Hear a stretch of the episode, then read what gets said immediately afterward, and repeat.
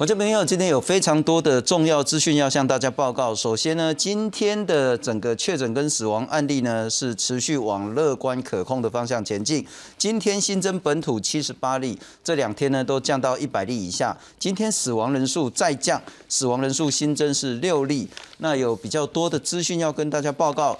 第一个是今天指挥中心呢决定要包括。热区了哈，热区定义不太一样。首先是指自计程车司机、外送员，在双北地区、基隆跟桃园的小黄司机、外送员呢，都列为优先施打的对象。那双北的部分呢？保姆也列为优先施打的对象，另外还有其他类，像是呃第一线的采访记者就不包括我了了哈。那还有很多很多都优先列到第七个这个顺位。那另外呢，还有一个好的消息。立陶宛呢，刚刚宣布说要捐赠台湾两万剂的 A Z 疫苗，也非常感谢立陶宛。立陶宛这几年对台湾是非常的友好，似乎也有意在最近呢，在台北设立相关的办事处。然后呢，台北市呢，还是有新的疫情爆发，包括呢，呃，今天又发现了。在士林这些树林也起啊遐了哈，一粒球就大粒怪怪迄栋建筑物了哈。那是台北表演艺术中心呢，已经有四十个人群聚确诊感染。那另外刚刚最新的消息是在台北车站呢，也有几名的街友也已经确诊了。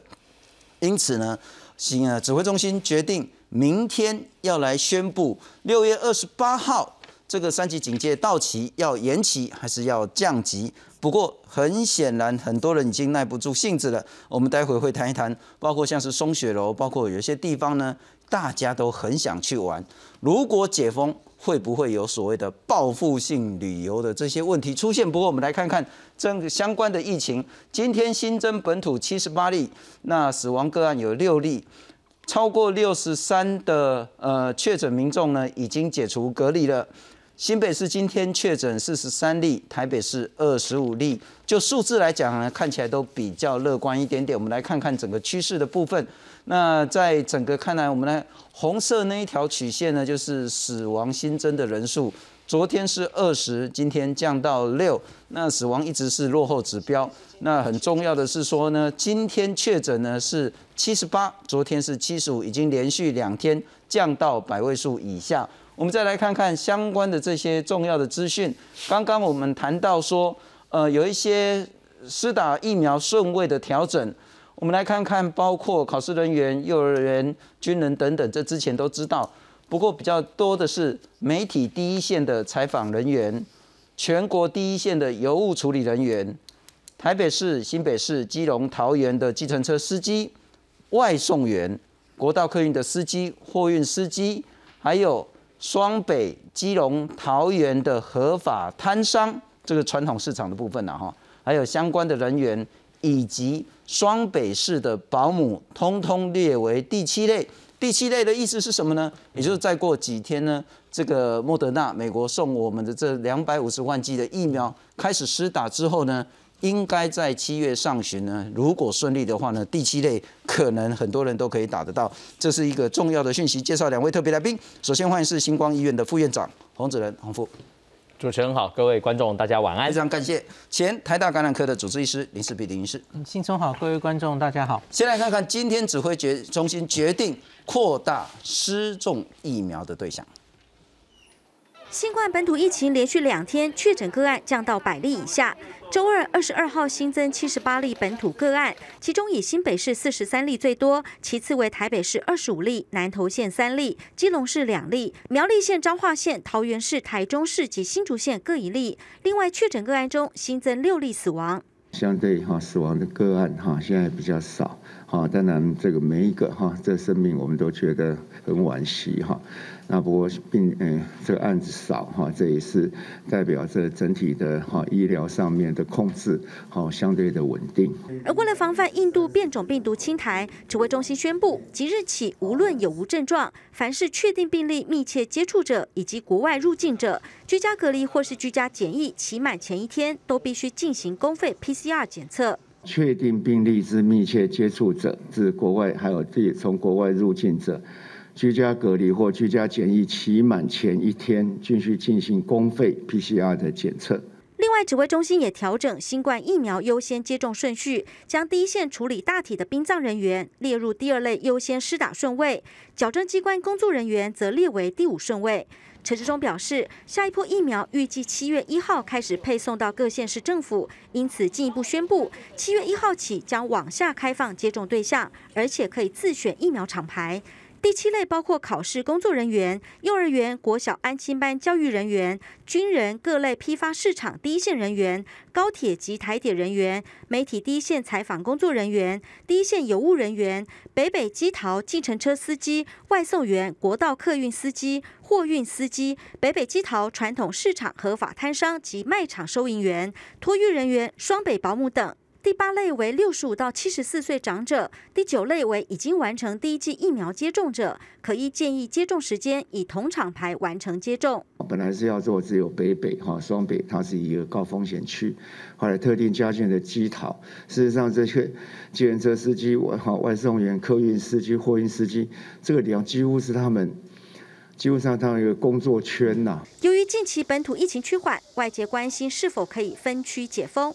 陈志忠表示，目前双北仍是高风险区域，会考量整体放宽价值，包括戴口罩、社交距离、交通流量等。各县市希望警戒要全国一致。他呼吁大家要一起忍耐，等周三再向外界报告。记者赖淑明、蒋龙祥特报道。不，副院长还是请教，星光医院是台北市非常重要的这个收治新冠确诊病患的一间医院了哈。那其实台北市昨天我们在谈那个长照中心，很多病患也都是在你们接受治疗。可是我想看看您怎么样看待现在的疫情？就死亡新增个案跟新增确诊个案，看起来都是朝着乐观可控。对。可是就第一线您看到的状况是？呃，我想确实是如此然后因为就像我们医院。呃，这几天的快筛站哈，事实上几乎都已经验出阳性的比率都几乎是零了哈。那这个新北市哦，他们的三十六个快筛站一天验四千多个阳性值，几乎也都在哦零零零点一 percent 以下哈。OK，所以可以看得到，就是说。确实，整个疫情的方向哈，确实是在往我们之前上礼拜讲嘛，因为发病日的这个 case 已经越来越少。其实我们在上星期就已经预判到说，其这星期的话，这个整个确诊人数会来到两位数，那确实也是往这个方向。那当然，我想死亡的人数，我想未来几天也会慢慢的哈，会越来越越少。我想一切都是朝这个好的方向在走，所以我才会讲说，事实上。从国外的经验来看，哈，从一个疫情的流行坡开始到趋缓，吼，以澳洲他们防疫也是做的非常严谨的国家，大概就两个月的时间。嗯哼，所以我们台湾来讲，就是说，事实上从五月十五，如果到六月二十八号，刚好是一个半月，一个半月。那如果到七月十五的话，刚好就是两个月的时间。是，所以看起来就是说，我们如果在六月二十八号能够完成，就是说确诊个案数每天都在吼两位数以下，死亡数也在吼这个。在个位数以下的一个情况之下，然后 R T 值也在继续在一以下，好在发展的时候，当然那就是比较有一个可以稍微在警戒上面可以去调整的一个空间，然后，但是这里面我们台湾是遇到一个状况是说，因为我们一直在讲这个警戒的这个松绑，吼是要全国一致，步调要一致，我们是比较担心是说，因为如果你只是说针对某些区域，譬如说浊水溪以南去解封，然后呢，再是北北基这边继。照样警戒的话，那一定会反而产生人流的移动，是。反而群聚不利于整个这个疫疫情的控制，所以这就有点说，因为大家是同岛一命的一个概念，是，所以如果是六月二十八考量到台北的这个疫情的一个状况，而必须再往下再去展延的时候，那这个可能性当然也是会存在的，因为这是必须考量到全区一致的一个警戒等级必须要相同的一个情况了。尽管现在是可控乐观的方向。但火苗并没有完全扑灭。是是，如果一松懈，这个火呢，可能就从双北再烧到其他地区去。但我想请教，在可控乐观的这个趋势下，您是否会担心？特别在台北市，包括昨天我们谈到，嗯，北农有那么多人的确诊。包括谈到就是呃，其实您很熟悉的地区，对，士林的长照机构又有四十多个著名跟工作人员确诊，再来是今天又有四十个在台北表演艺术中心又有这些这么多工人确诊，再来又谈到台北车站也有不少的街友也确诊，是你会担心这四件事吗？呃，应该是这样讲哦。我们比较担心的就是我之前讲，在疫情的发展过程中，大家可以看得到，以这次的士林长照事件为好长照中心的事件为例，你从六月八号有个案，然后到了十四号以后，才后才进场去做所谓的疫调，然后到了十六号，我们才正做全场的 PCR 的检测。然后才发现到说，七十五个住民跟工作人员竟然已经有二十五个人确诊。哦，所以你看，在这么短的时间内，一个长照机构，这家长照机构大概工作人员跟住民加起来超一百位，目前已经有四十八位确诊，之后我想应该还会有再加进来，然后已经有三位这个。这长者死亡，所以从长照机构的这确诊的这个案例来看，它的所谓的这个传播力，事实上已经高达五十 percent 以上了。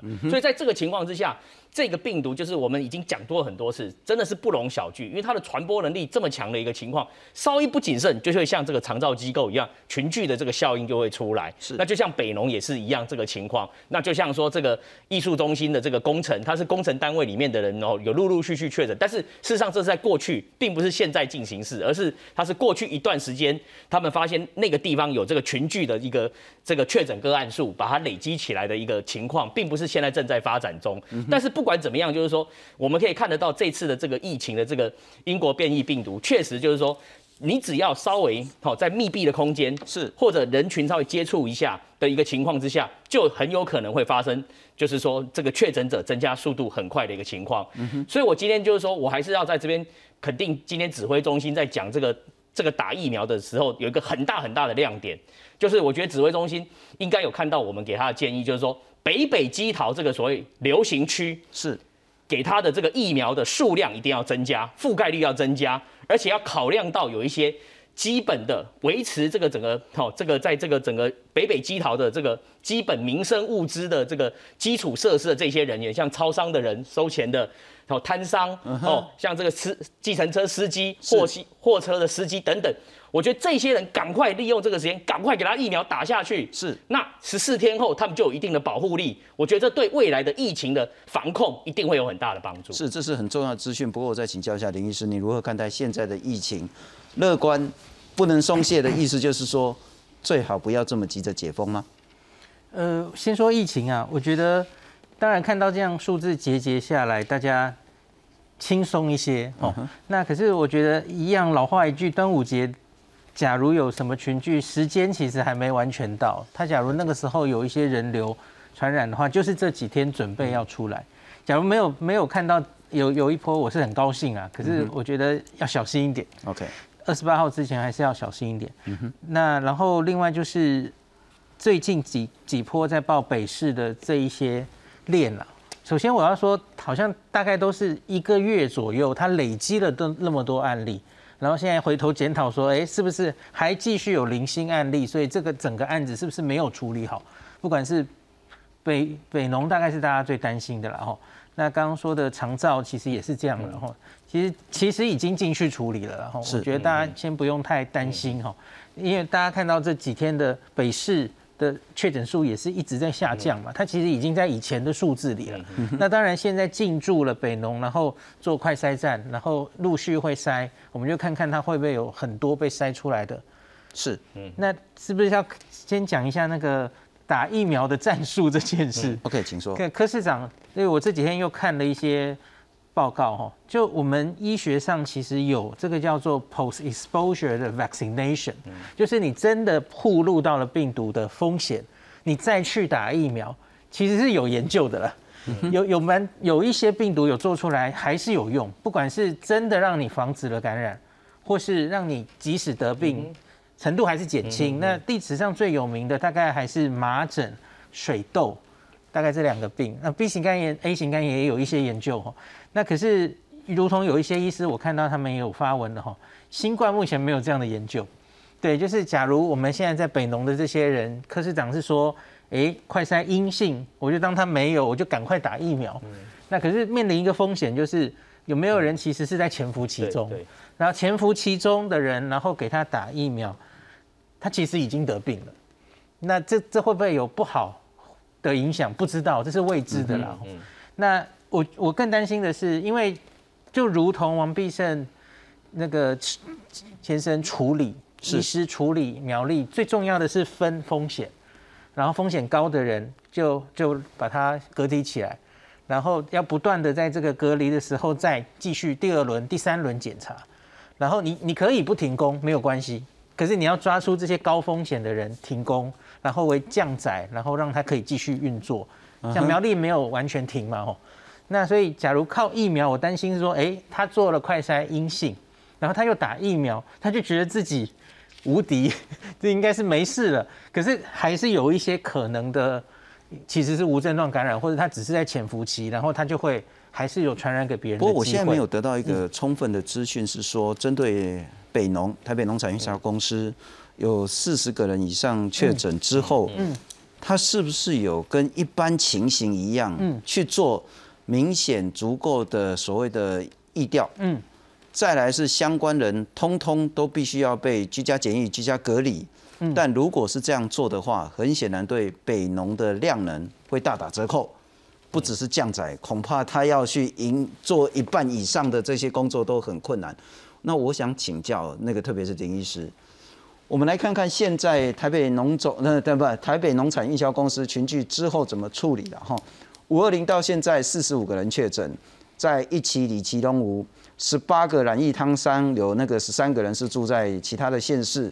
柯批说呢，他现在要做一个叫做暴力性的处理，在六月二十一号的时候，快筛三百六十七个人都是阴性。那六月二十二，也就是今天了哈，要快筛一千多个人。环南畜产、渔产、花卉等批发市场专案一万多个人，那要四千多个人都要打疫苗。新北市也说呢。哎，要赶快来去筛检，因为双双北的互动是很多的。那卸货承销人员要有阴性快筛阴性证明才可以进场。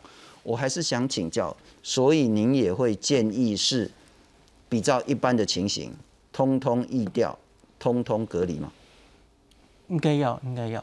然后要分风险，就跟王必胜一开始去厘清状况的时候，他其实就是用意调，还有工作的场域。发生案例在哪里？然后他决定风险风险高中低嘛，然后他没有完全停工，因为那个一样啊，那个停工的话影响很大，对不对？是是，所以他只是降载，然后继续工作。当然，假如控制不下来，他们还是有只好停工的打算了。可是，所幸后来其实都很顺利。那他他就这样就此，哎，十几天竟然可以做到接近清零。是。那其中有一个很重要的角色，我昨天提到了，就是大量的筛检。而且那时候他们一开始可能也是用快筛，可是后来是用 PCR。OK。呃，而且是做了不止一次 PCR，然后是很快，但两天内筛了五千例吧。是是。对，那所以因为因为那个。快筛我们也谈论过好几次了，它可以喂阴或喂阳嘛？是，这时候喂阴的话会担心会出事这样子。不过副院长，我要请教，然后就是这件事情跟苗栗的那个金源电子又有一点不太一样。对，不太一样。金源电子是移工，嗯嗯，那移工其实那时候移工几就几乎全部都被停工了。对，那还有本土的劳工，所以可以继续运作。对对对。可是我还是回到北农，北农第一个问题是说，现在科批叫做暴力性处理。通通快筛阴性的打疫苗，这个政策就工位来讲合不合理，对不对？第二个是说应不应该全面性，甚至更安全、更扩大的去做疫调，然后隔离。可是那个代价就是北农的量能会大打折扣。应该是这两件事情，我觉得是没有违背的。然后为什么哈？我先讲金源电子，它这次能够做的这么漂亮的成功原因因素是说，因为它一开始分成感染者。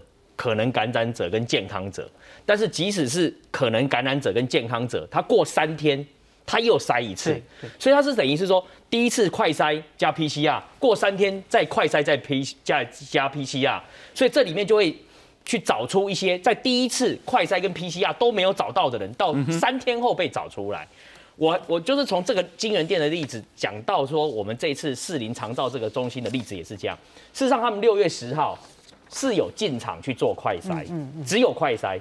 就后来他进六月十号进场去快筛，就只筛出原来六月八号那个发病的人，他的同住的那个人是快筛阳性，所以 PCR 又验也证明是阳性，所以就框列这个人以及他周边的人，剩下就没有就一做立即性的一个处理。但是过几天以后就发现，哎，怎么慢慢又有确诊者一直出现？所以到了十六号，我们星光医院进场去帮他们做。PCR 的时候才发现说不但是这个确诊者周边的第一圈的人确诊，还有陆续旁边的人也都确诊。这就是我在讲的是说，快筛本身它最大的问题就是说，你第一次快筛没有发现的时候，他可能已经被感染，只是还没有发病。你如果没有第二第过了三天用 PCR 更准确的再去测。再去筛检的时候，你可能就会产生漏网之鱼，而这漏网之鱼可能就在这个肠道机构里面慢慢去传播。所以你看，才三天的时间，一个肠道机构一百个人，可以有四十几个人被确诊。大家就知道这个英国的变异病毒传播能力之强，而且肠道机构大家都知道它是一个密闭空间嘛。所以我们这之前讲过很多次。好，所以回到北农这个，我认为科批现在的政策是这样：如果你现在筛出来是阴性，嗯。那当然，他要给他打疫苗是为了好十四天后有开始有保护力。但是如果说他快筛是阳性，PCR 也确诊是阳性，那当然还是要给他框列跟隔离，而且最好是做疫调，说他第一圈的人赶快再把他找来，也是要做快筛跟 PCR，对对不对？这个就是按回到我们之前的那个传统的这个哈框列跟隔离的这种疫调的做法嘛，是这个是不能跑掉。所以这一千多个人，如果说有快筛阳性的，马上要做 PCR。确诊的马上根据这些确诊的人数去做框列跟隔离，因为我相信这个人数不不至于会太多。是，譬如说，如果筛出十个人以下，你针对这十个人框列跟隔离，再把他的外围一圈，再把他找来，那这样子的话，我们才能有办法阻断他们第二波跟第三波的这个可能的传播链的往下发展。换句话说，要控制住现在台北的疫情的话，就是两个都要做。对，去所谓的暴力式的打疫苗，这个完全没问题。是。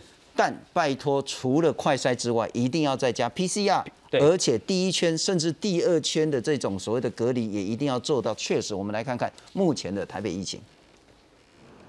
台北市疫情才稍微趋缓，北农就爆发群聚感染，有四十五人确诊。台北市长柯文哲祭出新战略——暴力性处理法，要用疫苗来围堵疫情。PCR 阴性就施打疫苗。二十一号、二十二号两天，五百九十人已经完成疫苗施打。就大概以每天一千个的速度，哈，哦，就一一天一千个快筛，一天一千个打疫苗。我我觉得大概这个礼拜有机会就把它。全部都把整个北农这样处理完毕。批发市场管理不易，人来人往，是否成立台北批发市场专案，要用同样的战略来应应北市其他大型批发市场。除了已经开始施打的北农，还有台北市渔产、畜产和花卉公司，加起来总共有一万零五百四十人，都列为优先施打顺序。不止北农台北艺术中心工地也发生群聚感染，北市府证实有四十名工程人员确诊。在五月二十七号，工地有一名清洁工确诊，随即停工到六月十四号，配合疫调及筛检，一共有四百二十八人居家隔离，并展开三次全面性消毒。啊，决定可以来复工，所以六月十五号，那么开设单一的入口来管制，PCR 必须要阴性的才能够进入工地。面对接连爆发群聚感染，柯文哲也宣布，即日起北市孕妇可以预约接种。二十六号将新增高危险群特别门诊，让孕妇和高危险族群咨询是否适合施打。经过一个医生比较完整的评估再打疫苗哈，那打 A Z 还是打莫德纳，跟医生讨论看看，那再打。北市也公布未来的疫苗施打计划，将优先施打 A Z 疫苗第二剂，共一万三千多人，皆有七百人，领长九千多人，以及七十五岁以上的外籍人士三百三十三人。北市第三波 A Z 疫苗施打放宽到七十五岁以上，可以尽速上网预约。如果没有预约到，可以在二十四号当天施打。记者林信谢振林台北报道。不过，另外也要肯定一件事情，就是说，除了刚刚讲说那个第七类的优先名单有稍微调整，包括说北北基桃的外送员、小黄司机等等之外呢，台北市呢，其实这个量不多，但是这个非常重要，就是科批也讲说呢，要让具管理风险的群体优先施打，什么意思呢？皆有纳入施打范围。台北市社会局讲说呢，已经协同请民间团体一起来帮忙造册。大概就是七百个人左右而已。那先住在收容中心的这些一百个街友呢，可以先接种。那其他再看怎么配套，因为其实包括身份证明等等的，这其实有一定的难度。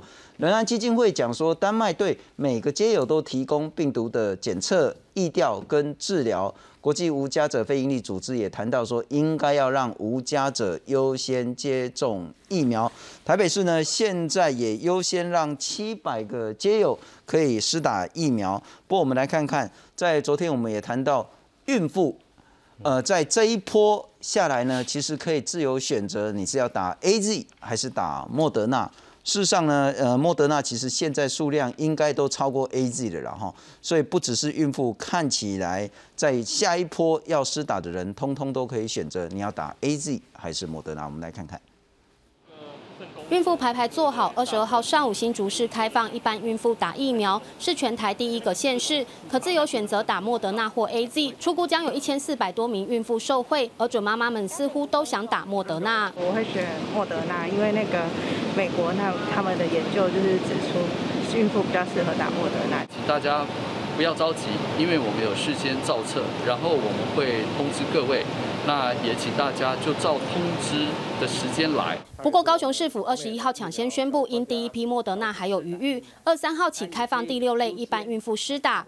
指挥中心先是回应孕妇列第六类还没开放，但又改口即日起开放孕妇施打。政策出现转折，指挥中心拿出数据表示，全台配发的十四万剂莫德纳目前只打了六万多剂。而高雄市府也表示，因医师人员跟长照机构施打率都超过百分之九十五，疫苗有余裕。我们的 A G 的使用量就相对来讲就比较多，那所以。当中央后来啊，这个莫德纳疫苗下来的时候，其实我们第一类到第三类大概已经打的差不多，好啊，所以啊，我们有一些余额的这个数量，那把它放着，好在那边等，好，我们觉得没有必要，好，那在孕妇这方面，好这边的需求跟要求还有呼声都很多，好，那我想就是说，既然这些疫苗还有剩下。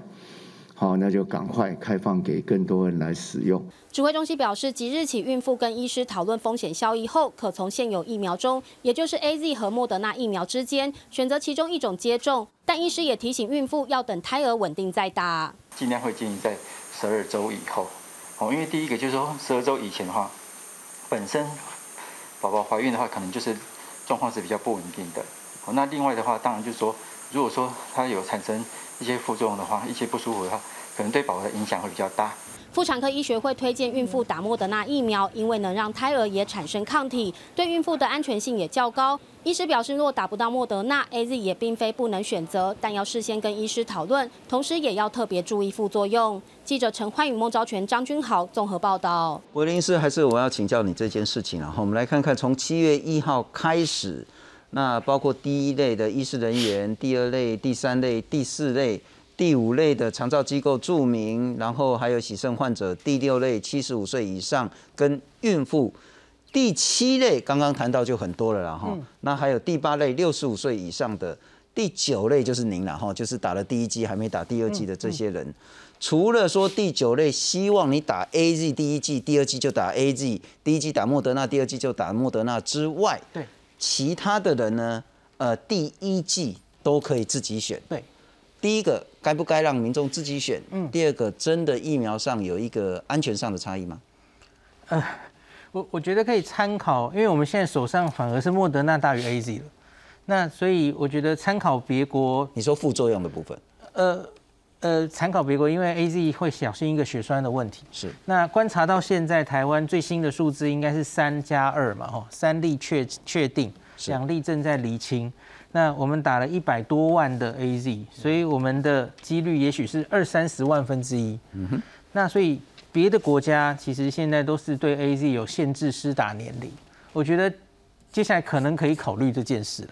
孕妇也是类似的哦，因为多半类孕妇可能都是二三十岁的年轻女性，那为什么国外就直接就规定孕妇 A Z 比较避开？一个就是因为她就年轻。是，而且她可能本来怀孕就是容易产生血栓体质的一个体质，那所以因此避开 A Z 可能是比较明智的做法哦。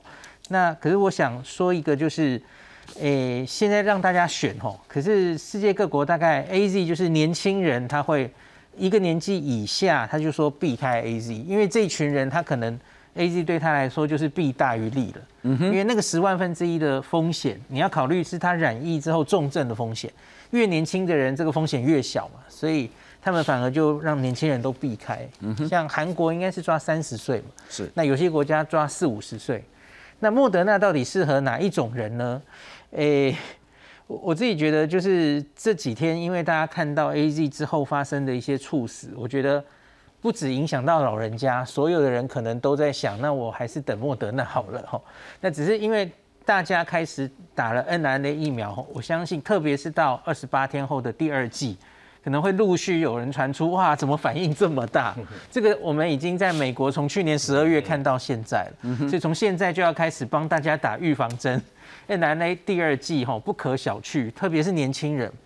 那孕妇打莫德，那你一定要还是要小心这些。你打了之后，第二季哈两三天内那个哦发烧、全身疲劳、全身肌肉酸痛，有人形容好像被车撞到，这些都会发生。所以大家要讲，打 AZ。第一季反应会比较强，对对，第二季就习惯了，没错。嗯，那打莫德纳或是打那个 B N T B B N T 的话，第一季感觉可能比较好一点点，对对。但第二季那个副作用就很很小心它的第二季，大家不可以等闲视之，要有心理准备啊。不过 你是拍谁然后没礼貌啊？这样有讲不是跟没讲一样，嗯，两个都好像那个副作用，一个是前面，一个是后面，是是。我们可不可以有一些？也许因为您读了比较多的一些资讯啊，哈，跟研究，哪一类的或是哪一些年龄的人，或许在几率上打哪一种疫苗会稍微好那么一点点，安全一点点呢？啊，安全吗？我觉得这安全的意思，其实我我自己觉得那个打完之后的不良反应，那个其实都是用药啊，怎么样疏解一下就会过去的，那个其实我不会太担心。了解，那所以它不会真的导致致死，那可是真的担心致死，其实就是那个血栓。了解，所以回到那个血栓的问题，它其实就是大概五十岁以下的比较年轻的人比较容易发生，所以只以这一点考虑的话，世界各国也几乎都是这样。OK，大概五十岁、三十岁以下的年轻人反而避开 AZ，像是法国、德国。已经那个时候发生这件事的时候，他们已经有人注射过第一季的 A Z 了。是，那他们是壮士断腕，直接说那第二季就打别的疫苗。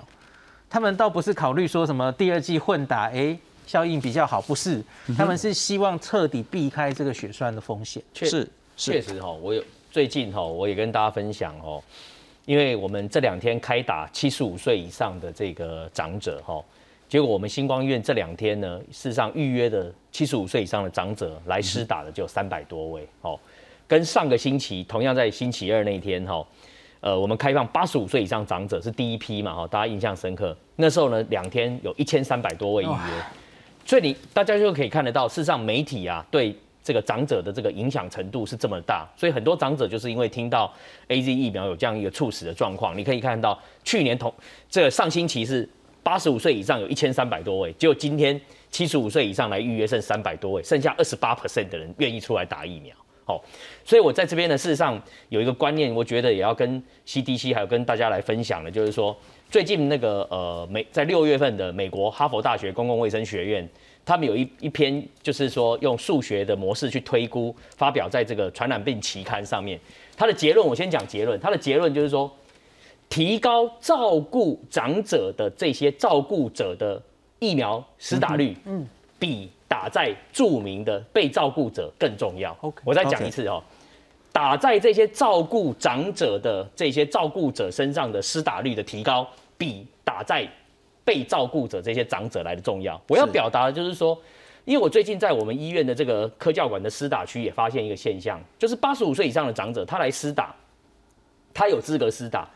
那但是呢，他来的时候，他一台轮椅后面一定会跟一个他的一这个照顾照顾者，好，就家庭的照顾者，然后旁边一定有他的一个长他的这个晚辈，好，所以一个一台轮椅会搭配两个人，一次是三个人，这三个人只有长辈八十五岁以上可以施打疫苗，这个照顾者他不能打疫苗，因为他是外籍的照顾工，他不能打疫苗，然后他当然他那个小朋友也不能打。好，那我要表达的就是说。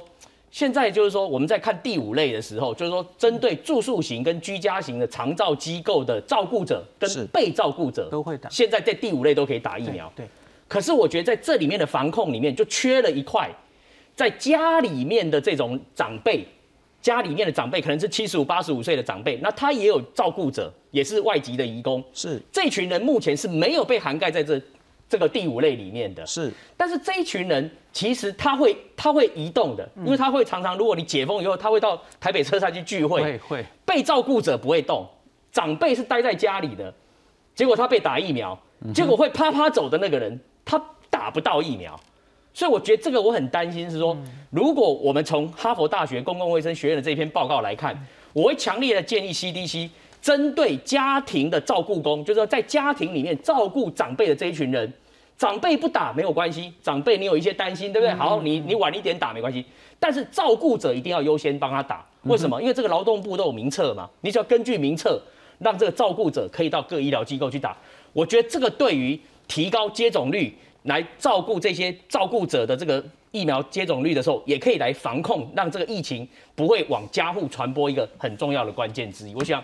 这个是 CDC 可以去考量的部分。是，不过其实 CDC 很重要。不过请导播让我看第八章了哈。其实上个礼拜金传春金老师他在我们节目就有谈到说，拜托赶快要超前部署印度变种病毒株。嗯。那今天 CDC 也确实宣布了，然后因为在上个礼拜金教授谈到一个最重要的这个建议，你要解除隔离，不管就是境外进来的，要两个礼拜之后要解隔离，居家检疫结束之前。赶快来做一个 PCR，PCR 阴性才可以让它放到社区来，否则如果我们一旦又遇到印种印那个印度变种病毒株的话，台湾会很惨很惨。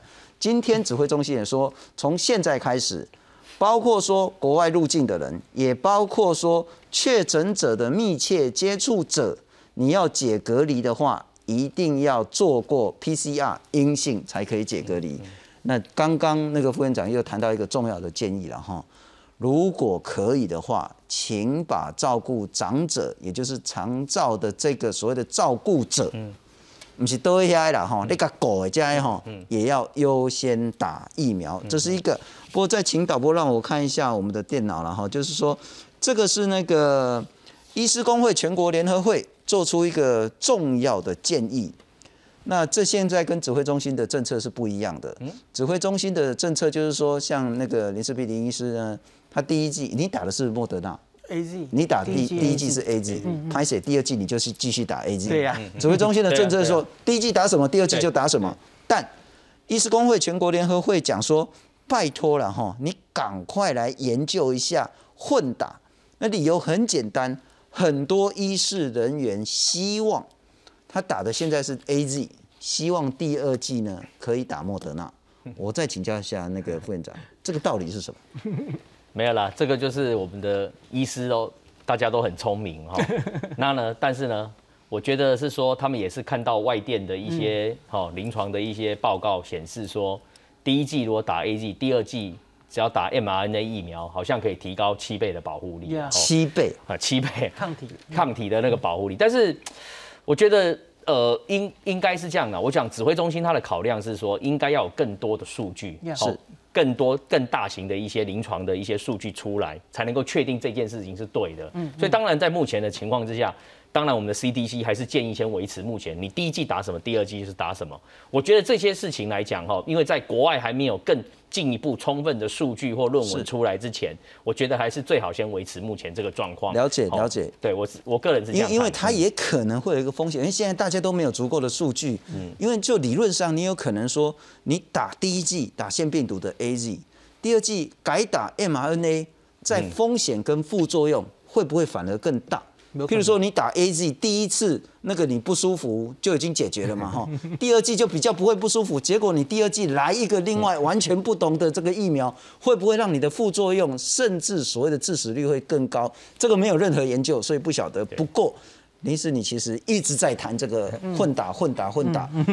那我们可不可以用另外一个方式？因为很显然。医护人员有这个需求，嗯，有这个想法，嗯，那也许我们就有一批，也许叫做实验对照组，嗯嗯，那他们自愿，而且他们在医疗资讯上有更充分的东西，就让他们试着混打，然后我们看看他们产生的抗体以及副作用，之后来作为整个疫苗政策，可行吗？应该是说，像张张纯老师就有列席那次的讨论会了哈。专家们其实就一致反对，因为的确，因为目前都是 A Z 混辉瑞，嗯。哼，四篇研究哦，有三篇做出抗体不错，可是问题那是辉瑞啊，是啊，台湾的不辉瑞啊，它它没有莫德纳的资料，所以你不能理所当然就觉得这两个 n r n a 疫苗一定是一样，这个我接受，是。这个观点我接受，因为你要有国际有更多证据你才做哈。那可是我其实就是很想弱弱的问呢，你假如真的这么重视证据，那。回到我们国产疫苗的议题的时候，你又非常勇敢的在全世界之先，你弄一个扩大二期，然后就 EUA，呃，大家都还没有确定要能这样做了，可是你在这里又那么的勇敢，那莫德纳混打的这一个东西，哈，这里你又那么保守，嗯哼，我会觉得这两边好像怪怪的，是，那所以我觉得像张批最后一个结语，我觉得很好啊，他说，假如我们国内可以有。临床试验，对对，那我们自己假如用临床试验，我觉得该做哦。对，就是国家自己主动来发起，一定有医护人员是想要混打莫德纳，当然也有人觉得我就 A Z 就好，因为现在也有一些资讯说，哎，A Z 两针其实跟辉瑞的保护力也差不多哈，有后续有这样的研究哈。那所以我觉得两边都有人，那国家其实你只要自己发起，你两边各自一两百个人。你可以很快的保障大家的安全哦，是。在临床试验之下，你会得到很快的一个答案，而且我们的答案又可以作为全世界参考。没错。那我们还有一个呃，不是不知道是不是优势了哈，因为我们 A Z 一百多万先来，对，但是接下来手上的是两百五十万的莫德纳，对，所以我们一定是莫德纳比 A Z 多。那也许我们就可以有一个比较好的一个大型的实验，然后那个结果可以作为很重要的一个参考。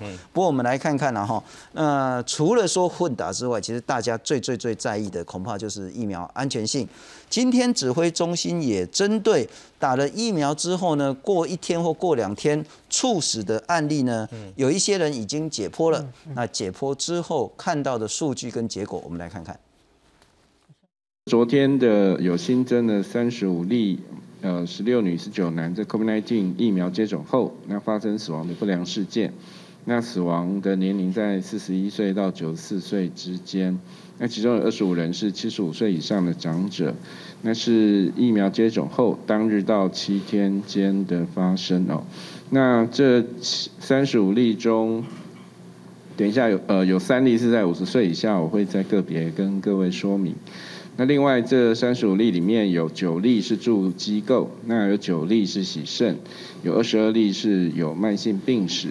另外呃，到现在为止我已经解剖了十六例啊，十五其中十五例是呃有心血管疾病等慢性病相关，另外还有一例是吸入食物的窒息啊。那这呃，所以到目前为止，呃，我们的观察就是，死亡个案大多数都是高龄长者且有慢性疾病，哈。那这个司法解剖的这十六例里面，也呃都是跟呃慢慢性病等心血管疾病的相关。不林师，我们再来谈谈疫苗安全的部分。这个是今天台湾的很多媒体也都有报道，就是日本的医师认为说，会不会是说？也许我们是用欧美那种汉操就短喊的一宽囊那个体重来去决定我们施打的疫苗的这个量，那也许太多了。那现在呢，在日本的情形呢，呃，日本接种率六十五岁以上已经到了百分之四十五，已经有两千两百多人呢，两千两百多万人接种第一剂。那再来我们来看看呢，特别是最下面，然后我们就先不管接种率的部分。医疗管理研究所的理事上昌广在日本的医师，他讲说，日本的体型就比欧美小很多。日本女性平均体重四十五公斤，男美国男性平均体重九十公斤，啊，跟他一起半年，结果打的量都一样，好像就是零点五沫嘛，哈。那疫苗施打的剂量。可能会影响女性还有高龄者猝死的几率，特别是一些射量剂较小的女性要特别注意。这个说法成立吗？哦，这个其实好像还蛮……我们的其他药物有看到类似这样的，因为大家都知道欧美体型比本来就比较大，是，所以他们做出来的大型临床试验那个剂量，其实台湾人有时候用起来会出一些问题。我们看到的副作用的比例，或也许会跟欧美不一样。那我觉得这篇这个在日本的报道，然后大家都有注意到哈，有一个可以注意的地方，这个他们多半有副作用的人是女性为多，这个不独日本的发现，像是瑞士跟美国都有类似的发现哦，不太确定是不是因为我们现在有一些在侦测的过敏，呃，是跟过敏有关，那女性过敏的比较发生率比较高哈。那另外之前几几几次我们有提到哈，那日本在六月九号之前，他们有一百九十六个人就是 BNT 之后。猝死就跟我们现在一样通报嘛，死亡时序有关系。那他们去分析，那其中的一百三十九例，然后发发现中风有三十一例，十九例心肺停止，然后有一些是心脏衰竭等等吼。